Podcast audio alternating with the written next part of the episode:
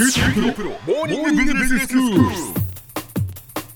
日の講師はグロービス経営大学院の村尾恵子先生です。よろしくお願いします。よろしくお願いいたします。先生前回は部下から信頼される上司、まあはい。先輩と、えーそうでない上司先輩の違いというお話でしたけれども、はい。今日はどんなお話でしょうか？はい、えー今日はまあ後輩とか部下にフィードバックできる人それからできない人そんな違いについて見ていきたいなと思っています。はい。その部下にフィードバックできるではい。きない、フィードバックっていうのはどういうふうに捉えたらいいですか？はい、えっとまあいいことも悪いこともあるんですが特に今回はですねあの言うべきこと悪い面まあ例えばもっとこうすべきだよね。まあうん。指導すべき側面で明確に指導できる人とできない人。まあそんなところの違いでしょうかあーきちんと言わないといけないことを言えるかどうかっていうことですね。はい。適切に指導ができるかどうか。はい、ええ。意外と言えない人多いんですよね。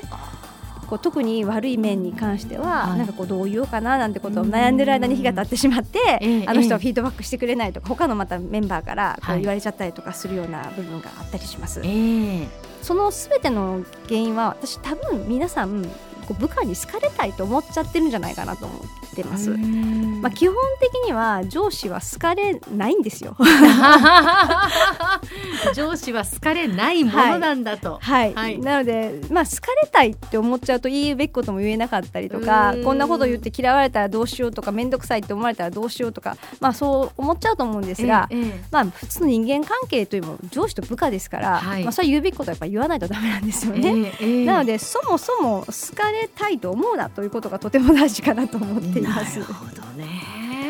であの、まあ、あとはやっぱりそのフィードバックしっかりとしようと思うと、えまあ、正しくフィードバックしないとダメで、まあ、たまにねなんかこうこの人何が言いたいんだろうとか、えなんかそもそも、うん、と全然違うピント外れなことをフィードバックされるってこともあると思うんですよね。うんでよくあるのはそういったケースでいくと、ええ。こうなんか全然違う第三者からはい。何々さんにこれ伝えてくださいって言われて、ええまあ、上司だから。はい。なのであの伝えるんだけど、まあ、その本質をちゃんと自分で噛み砕かないままこう右から左へと言ってたら、まあ、そのフィードバックした本人から「いや何も知らないでしょ」とか、まあ、全然それは事実ではありませんとかこう反論されてしまって、はいはい。まあ、あわあわなっちゃうみたいな。ことがあるとかね言われてそれどういう意味でしょうかっうん。てどういうことですかっていやーってななるなりかねないってことですよね。結構じゃあそういうケースって私も見てると旗で見てるとあったりとかして、ええなのでやっぱり的確にフィードバックしようとすると、うん。まあ、その自分自身が心から本当にそうだよねと思ってないと言えないわけですよね。やっ。ぱり自分の中をきちんとまず一回通さないといけないですよねそうそう自分の中に。そうですだから自分の中を通す自分の頭をしっかりと,、まうん、と理解をして頭で理解をして、ええ。まあ、なんでどういう背景でそうだったのかとか、はい。まあ、なそのシーンのことを正しく理解しておかないと、ええ。まあ、全くもってピント外れなフィードバックになっうん。てようわからないこの人のことはとはいいうふうにやっぱりなっちゃったりとかするので。ええ。まあ、そういう意味でいくとやっぱり部下のその業務理解だったりとか、うん。なんかどういう状況でそれが起こったのかとか、ええ。まあ、正しく事実を抑えるってことはやっぱとても大事なことじゃないかなというふうに思います。はい。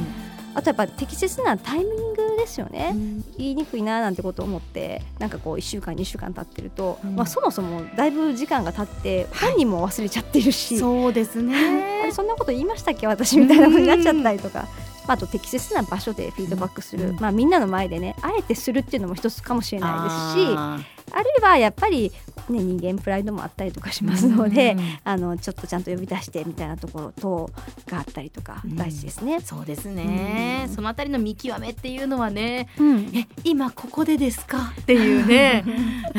そうなんです。帰る直前にね、いらんはいタイミングで言っちゃうとかあったりとかしますし、それも辛いですねあと、まあ適切な言葉、言葉選びを慎重にするっていうことはとても大事で、なんかやっぱり何言言われたのかわからない。例えばあまり傷つけてはならないと思ってできるだけオブラートに包んで、うんなんか色周り黒くいろんなことをああでもないこうでもないとこを言って、はいはいで、はい受けた方は何がポイントだったのかよくわかんない。あーそれはねありますねだから気を使いすぎて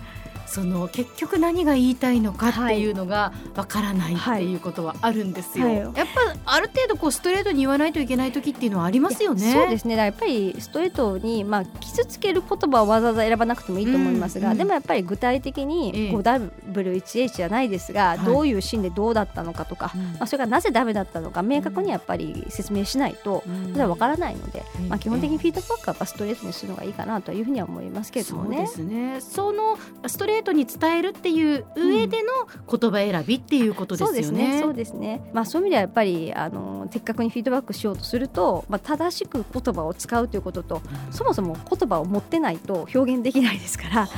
当にそうです、まあ、それもすごく大事な部分だなというふうに思います。えーえ。ー、はい、あとまあフィードバックできない人みたいなところに少し話を変えると、うん、まああのまあ、さっきの話冒頭で言ったように好かれたいみたいなところから嫌われたくないので、はいはい、まあまあみたいなところがあったりとかあとはなんかこう自分ができてないことをフィードバックする時って、うん、自分を後ろめたいのにできなかったりとかするんですよね。なるほどねあとはこうコミュニケーション上の部下同士のトラブルとか結構面倒くさいので、はいはいはい、なんかこうあ面倒くさいなみたいなところからこうフィードバックできないということもあったりするかなと思います。でも当然、まあ、そういうコミュニケーション上の課題ってその起こってることをほっといてもっといいように転換することまずないですから、うん、私いつもあの起こってることはもう虫歯と同じで時間が経てば経つほど虫歯はひどくなっていくように、うん。やっぱりそこに人同士のトラブルってあの経てば経つほどややこしくなっていくので、えー、気づいた瞬間が一番ベストだと思って、まあ、頑張ってこう自分をプッシュしながらフィードバックしに行くんですけれども。そういうのは早め早めの対処なんですね。絶対大事ですよね。とフィードバックできないっていうのは、まあ、そもそも部下がやってることが理解できていない。把握してないってことですか？はい、意外とこれはあると思います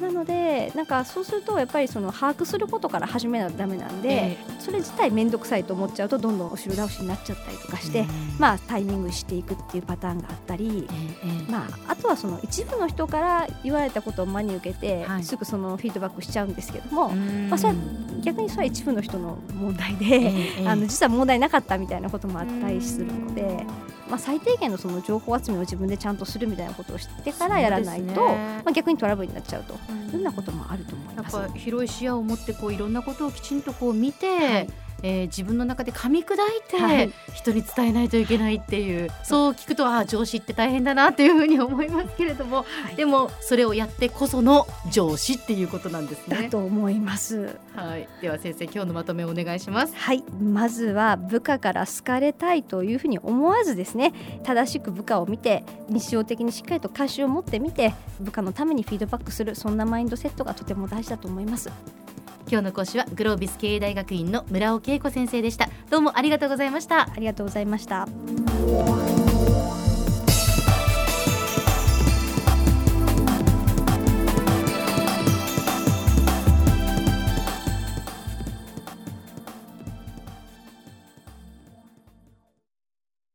QT PROは通信ネットワーク、セキュリティ、クラウドなど QT ネットがお届けする ICT サービスです